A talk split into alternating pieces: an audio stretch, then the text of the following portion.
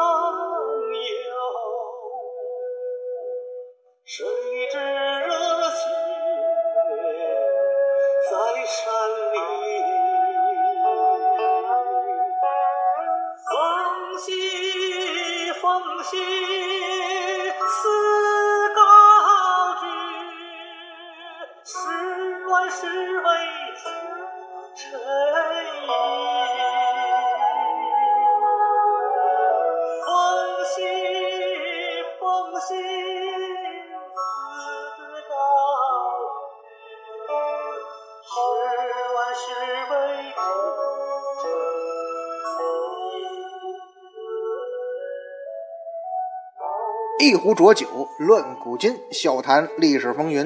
哎，各位好，欢迎收听文昌书馆的节目，我是楚国君南，漫谈三国人物。今天呢，咱们接着聊姜维、姜伯约。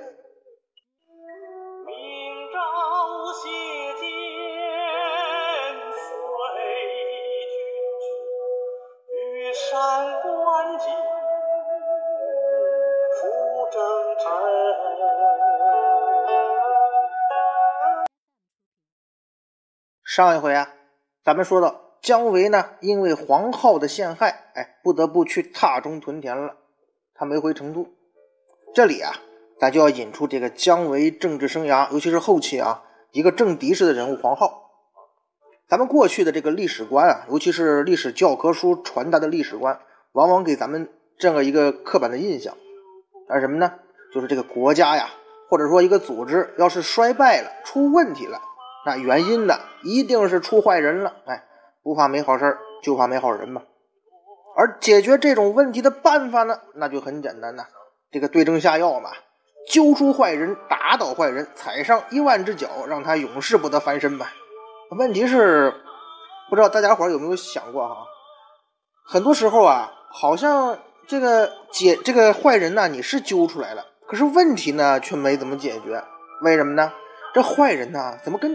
割韭菜一样呢，一茬接一茬，永远都没个完。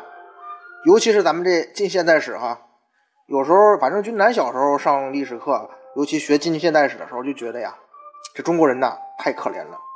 首先是清政府那会儿，嗯，反正书上写的吧，都不是好人，那都是坏蛋。这皇帝里头什么咸丰啊、同治啊，都是昏庸无能的。后来还出了慈禧老佛爷这么一个坏人中的极品啊，反正书上是这么说的啊。这个坏人当政嘛，臣子里像什么齐善呐、李鸿章啊，啊都是卖国贼。终于出个像林则徐这种好人吧，哎，又被奸人陷害，报国无门，最后是含恨离世。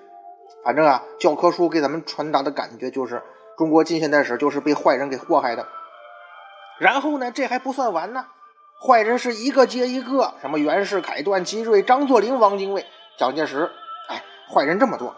哎，终于啊，老天爷哎开眼了，出了共产党，这个中国革命的面貌焕然一新了。有了毛主席，终于啊出现了一帮好人，建立了新中国。咱们这个国家呀，终于走向了繁荣富强。反正历史教科书啊，基本上就给咱们这么描述的。军南小时候，我相信很多朋友小时候啊都是这么认为的。但是啊，军南必须要公正的说啊，我。咱们不能否定我党，包括毛主席，包括那一代的革命家对于咱们中华民族的伟大复兴做出的贡献啊！但是咱得客观的说呀，这历史啊可不单纯是好人坏人，这问题呢也不单纯是坏人造成的。怎么说呢？因为啊，像这种好人坏人的历史观呢太廉价了。如果说是作为政治宣传，就是说咱们教科书上那样写没什么问题。说实话，你不那么写也不行。但是作为一个成年人啊。尤其是咱们呃成年之后，再回首那段历史的时候，要站要有个自己的思考了。就不能说再按照教科书人云亦云了。如果还按照好人坏人那种思维去看待历史，那就是这个自己有问题了。你这个 需要改造一下自己的这个思维方式了。那位说了，君南，你这个就强人所难了。你自己这么想，并不代表别人也得那么想啊。当然了。熟悉君南的朋友都知道，我这人随大溜，从来不说要强迫别人接受自己的观点。但是我认为啊，对于历史也好，对于生活也好，对于咱们生活中的人和事儿也好，大家最好啊是能站在一个客观或者高度去分析一下，这样能够保证咱们少犯错误呀。你比方说，咱还是用这好人坏人的历史观去分析三国姜维和黄皓，按照这种历史观啊，蜀汉最后是亡国了。那问题肯定是内部出坏人了，首屈一指的坏蛋是谁呢？那就是那宦官黄皓嘛。连陈寿他都这么说，那后来人那更不用讲了，包括《三国演义》嘛，也把黄皓，呃，这个他的责任很大说的。陈寿怎么说的呀？陈寿说呀，芷死后就说陈芷啊，咱前面说的陈芷，皓从黄门令为中常侍，奉车都尉，操动威柄，终至复国。就是说呀。这亡国就是黄皓这人玩弄权柄造成的，但是咱们得这个客观的说一句哈，这黄皓他干过什么坏事啊？他还真没干过什么坏事，至少没什么记载，只是说他玩弄权术，然后导致国家亡了。你这么说真的挺苍白的。记得小时候啊看三国啊，不管是连环画还是三国演义还是电视剧，这皇后这个人呢是很招人恨的啊，我也很生气。他最让人生气的是什么呢？就是收了邓艾的贿赂，散布谣言，蛊惑君王啊，致使姜维是白白的错过了收复长安的大好时机。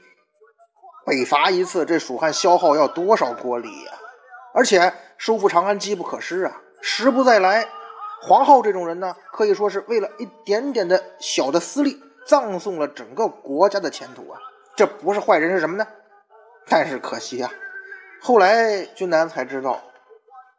黄皓受贿坑姜维这事儿啊，是老罗他杜撰的啊。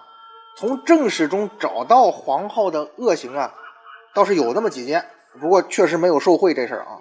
首先是刘禅的弟弟刘永憎恶黄皓，他憎恶这宦官。黄皓在取得刘禅的信任之后，他把朝政把持了呀。于是，在刘禅耳边呢，就谗言离间刘永，导致刘禅渐渐的就疏远了这个弟弟，以至于刘永啊。竟然十多年见不到刘禅。本来吧，咱说实话，这个帝王家呀，兄弟之间的关系他不可能那么融洽。你比如说像李世民那哥俩是吧？那还是亲哥、亲兄弟呢，一个爸一个妈的，不也那样吗？刘勇跟刘禅还不是一个妈呢。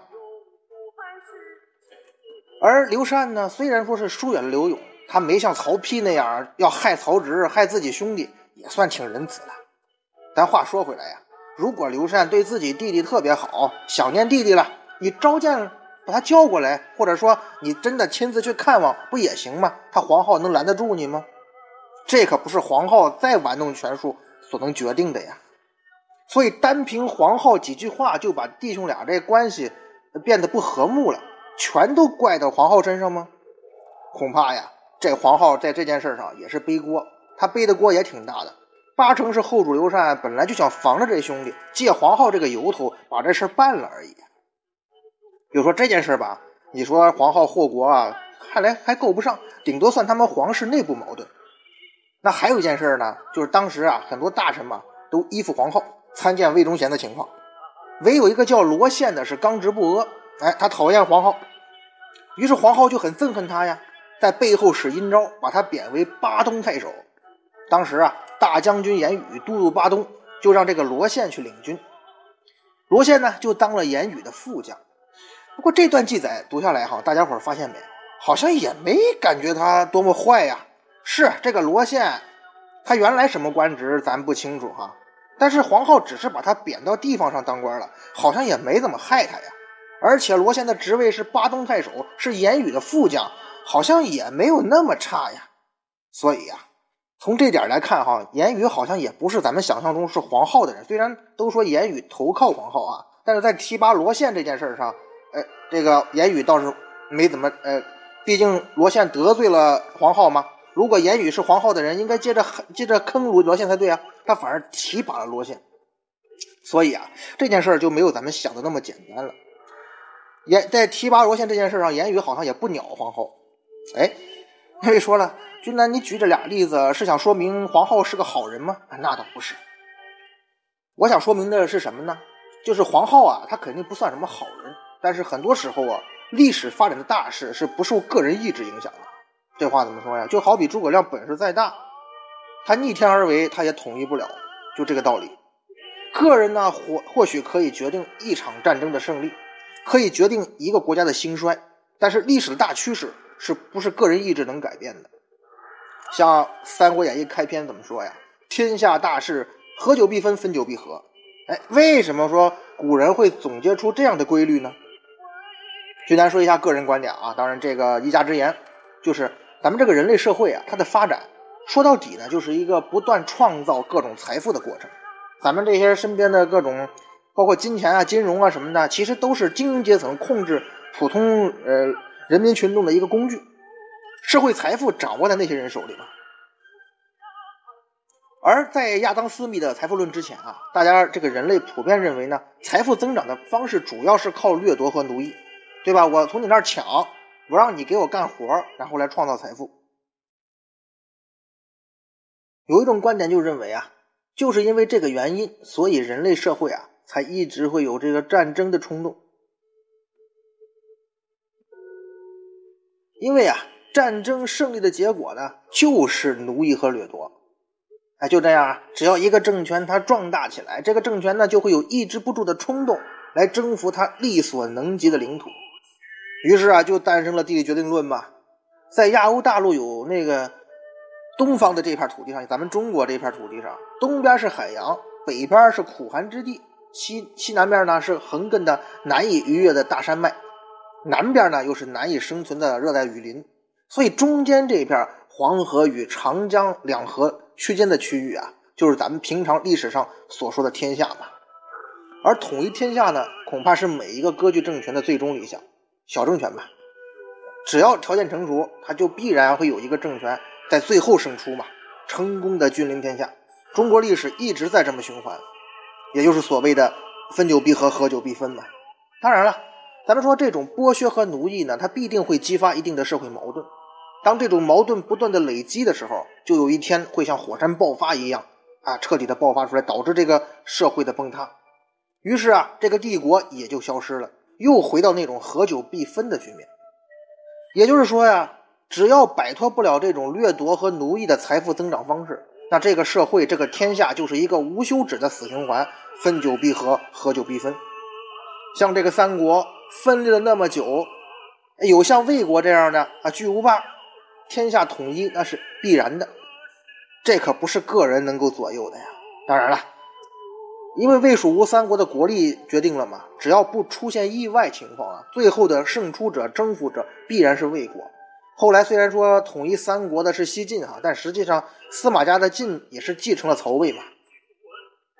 综上所述哈，每次这个军丹在做报告或者说讲课的时候，都要说去综这个词儿，我觉得也挺搞笑的。其实啊。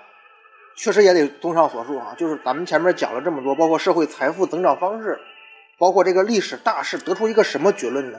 君南想说的是什么呢？就是说呀，蜀汉的灭亡，把这个责任归结到黄浩这个人身上，那是很荒谬的。这也是君南长大之后啊，对社会啊，对人生很多问题改变之后的看法。当然，我小时候也是很讨厌黄浩的，我觉得蜀汉就是亡他的身上了。但是现在啊，我得。给黄浩说说句这个补救的话哈，把责任都归给他是不对的。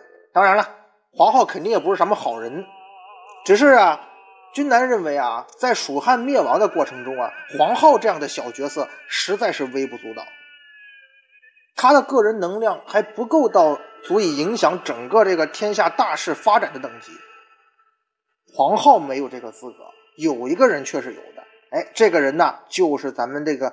讲的主角姜维，有的时候啊，君南甚至这么想过：如果说姜维这个人有韩信那样的军事才能，当然姜维的军事才能也是不错的啊。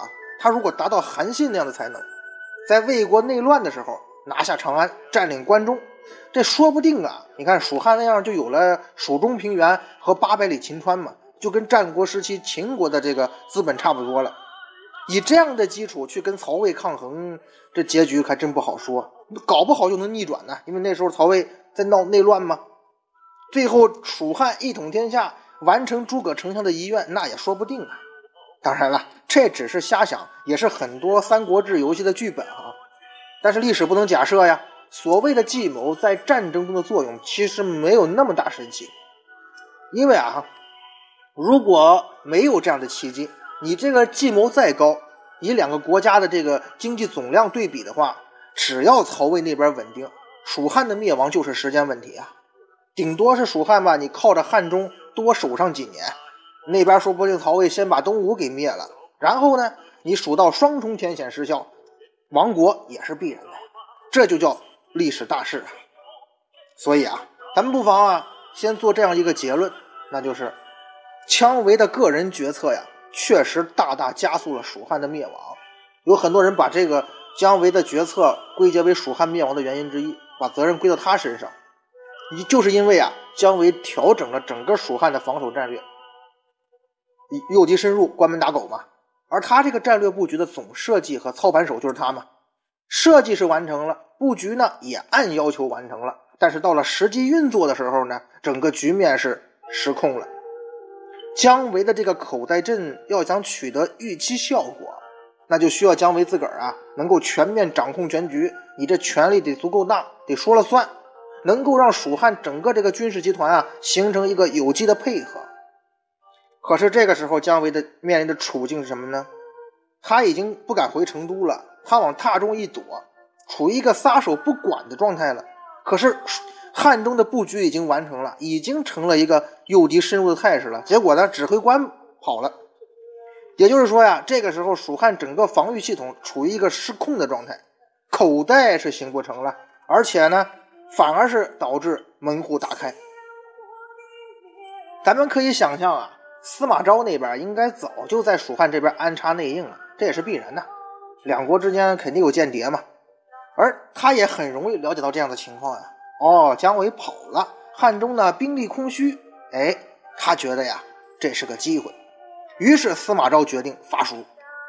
司马昭啊，在这个时候已经在曹魏那边完成权力整合了，他的权力啊或者说掌权的力度啊基本上能稳定下来了，可以说是大权在握了。所以这个时候啊。即使说司马昭没有在考虑称帝的事，他也开始在往这方面想了。虽然现在司马昭已经在曹魏朝堂说一不二了，但是你离称帝那个威望还差得远呢。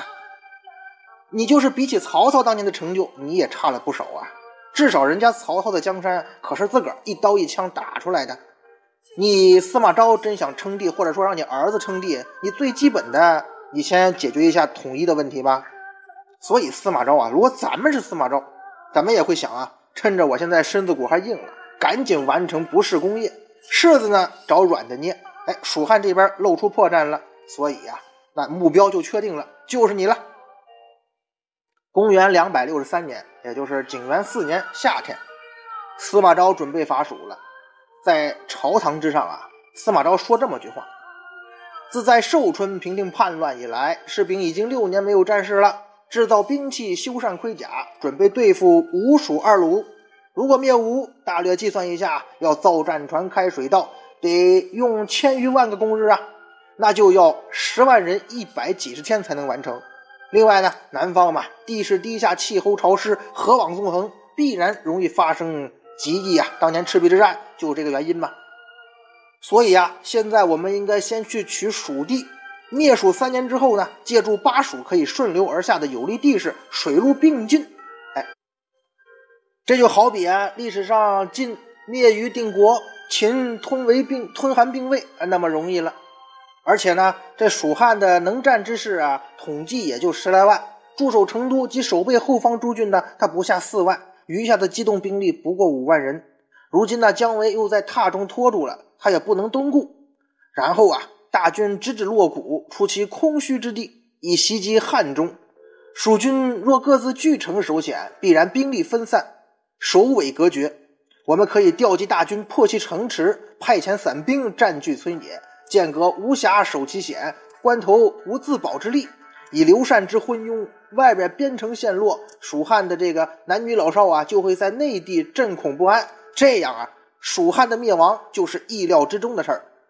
哎，这段话呀，是从这个司马昭的原话我给翻译过来的，所以呢，有些句子可能显得有些生硬，但是大体的意思应该表达出来了。咱们从司马昭这段话可以看出啊，这个司马昭啊，简直就是个预言家。当然，不排除这个史书对他美化一下哈。他对这个时局的分析和这个发展啊，完全很准，都按他预料来的。后来的历史，当然了，我不说嘛，咱不排除是后来西晋写历史的时候对他有所美化哈。但是咱们也可以看出啊，司马昭这个人虽然不是什么好人，但是他确实不简单啊，他能掌握曹魏大权，还是有两把刷子的。当然了。他这番慷慨激昂的演讲之后呢，取得的效果确实是出乎意料的差啊！为什么呢？因为基本上啊，没人附和他。哎，为什么呀？没有人支持司马昭的决定，甚至包括与蜀汉打了很多年仗的那位征西将军邓艾，他也不赞成。邓艾认为啊，这个时候的蜀汉并没有出现很明显的内乱，你这时候伐蜀啊，不是什么好时机。咱之前不是没有过伐蜀的事儿。之前最早的什么曹真呐，后来曹爽啊都干过，都失败了。所以您这时候伐蜀啊是有风险的。这么多人都不赞成，可是唯独啊有一个人哎对这个司马昭的决定表达了大力的支持。司马昭很高兴啊，就让这个人全权主持这次伐蜀之战。这个人是谁呀？这个人也是后来的主角啊，那就是钟会。钟会吧，他在三国历史上崭露头角的机会啊，并不是那么多。但是就这一次啊，他就决定了两个国家后来的命运。在他身上啊，在钟会这个人身上啊，有很多让人看不懂的地方。因此啊，虽然讲的是姜维，但是接下来啊，对于钟会这个人，咱得好好的分析一下。钟会什么呢？他出身于一个世家大族，他的父亲呢是钟繇。哎，记得小时候啊，就咱小时候练毛笔字的时候，就知道钟繇这个人了。这个钟繇可不得了啊！他可是楷书的创始人，后世尊为楷书鼻祖，书法写得好，还能这个操持政务，还还喜欢那个啥，还挺能生。他生这个钟会的时候将近八十了，你看 身体挺好。当然了，钟繇的这个仕途啊也是非常不错的，他在曹魏那边可以说是位极人臣啊。早在官渡之战的时候啊，他已经官至司隶校尉了，那地位就比。就可以跟曹操那些亲信，什么荀彧、程昱要高很多了。那到了曹丕称帝之后呢，钟繇啊，到了太尉，那是位列三公啊。咱们前面说过啊，三公有的时候是作为荣誉称号的。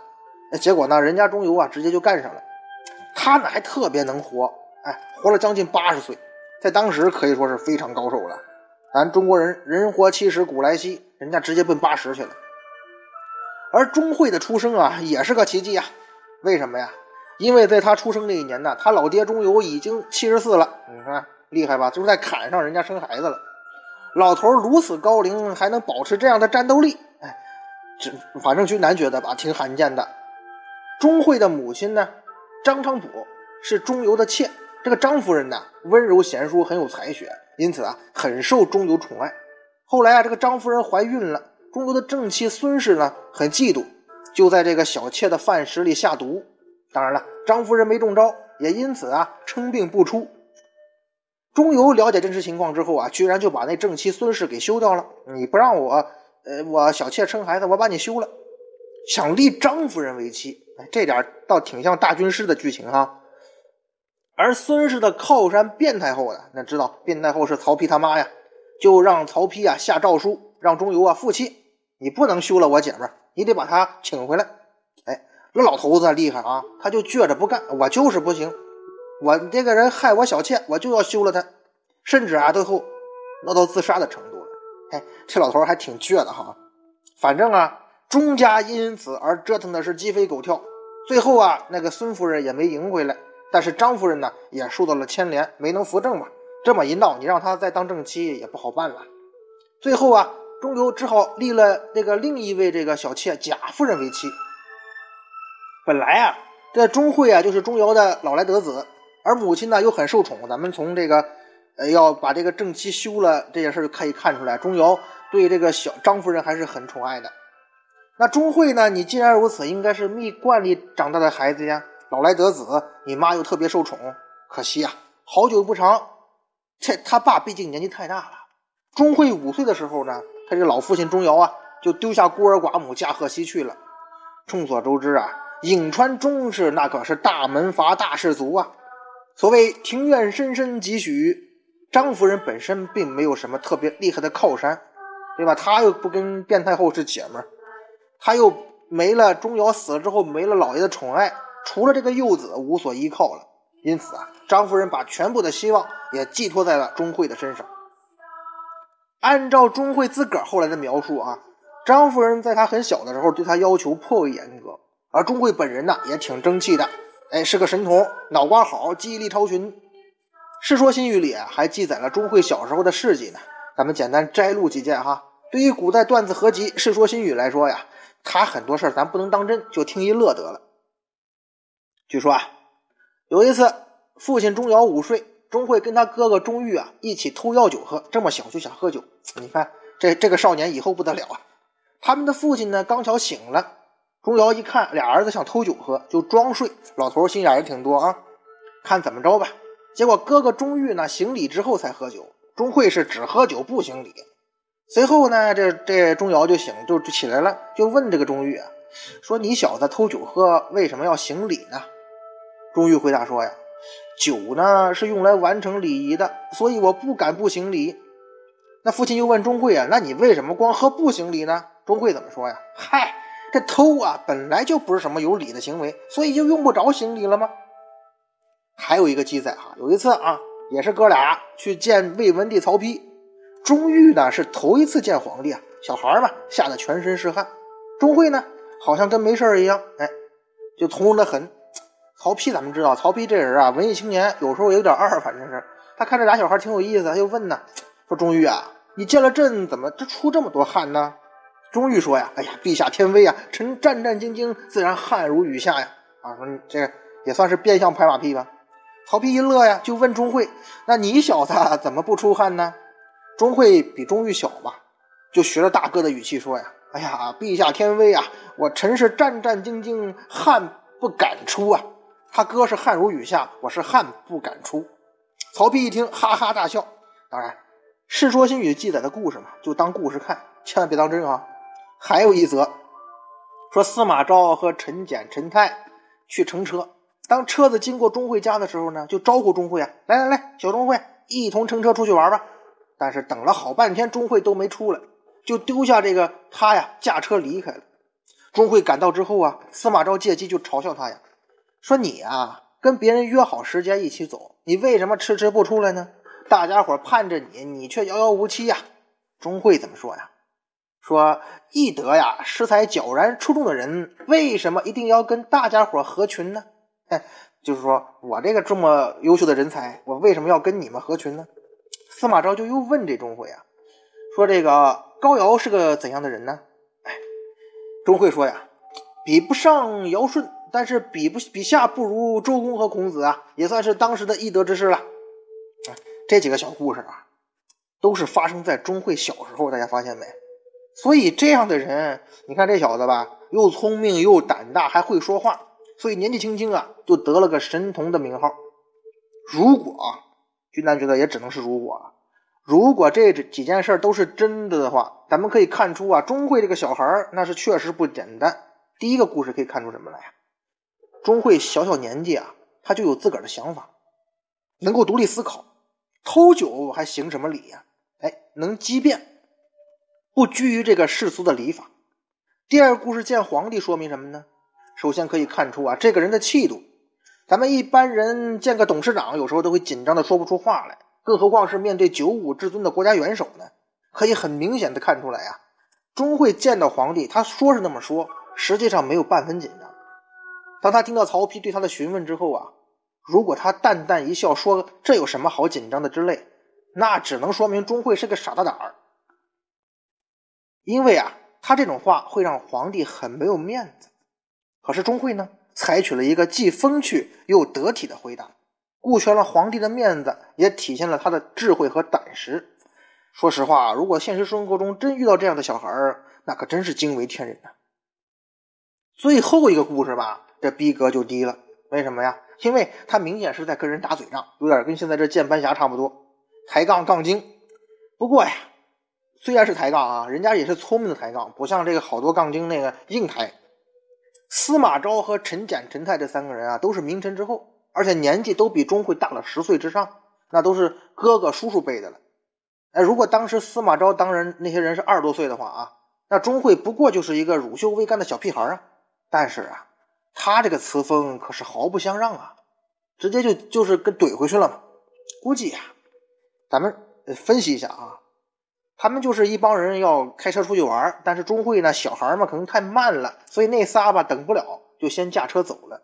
后来三人遇见钟会，司马昭童心大起，想逗逗这小孩，就说钟会啊，你太慢了。用了遥遥无期这样的成语，这里头啊，其实故意是用到了钟会老爸钟繇的名字的谐音呢。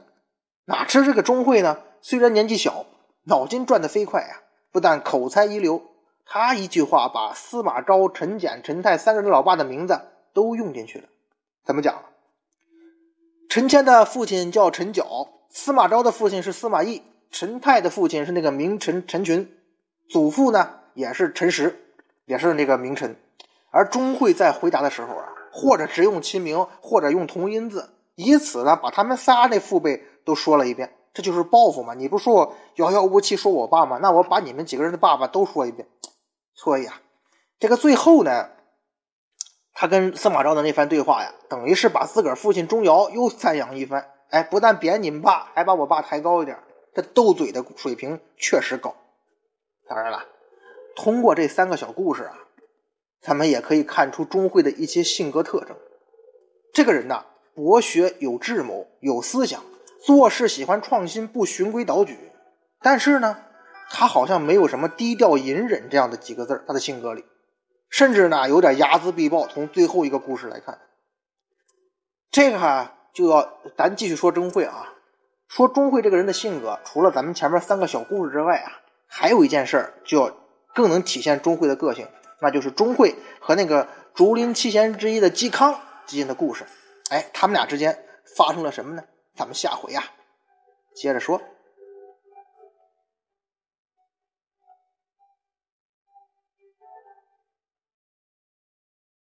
节目的最后啊，还是照例呃，君南给自己的网店做一下广告。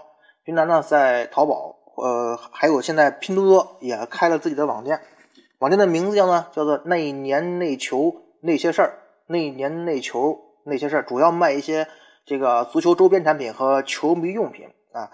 呃，如果朋友们呢有什么需要或者喜欢这方面东西呢，可以去君南的店里去拍，价格的什么的货呀都是君南自个儿选的，价格利润也降到最低了。本来也不可能指望这个挣钱发财什么的。如果大家伙觉得呢，想支持一下军南的这个播客事业啊，军南支持一下我付出的劳动呢。就可以去看一下啊，如果有需要就买，没需要也没什么。呃，总觉得吧，应该通过这个播客平台呢，就是多扩展一下一些东西。呃，先这么尝试一下吧。呃，总之谢谢大家了啊，咱们下次节目再见。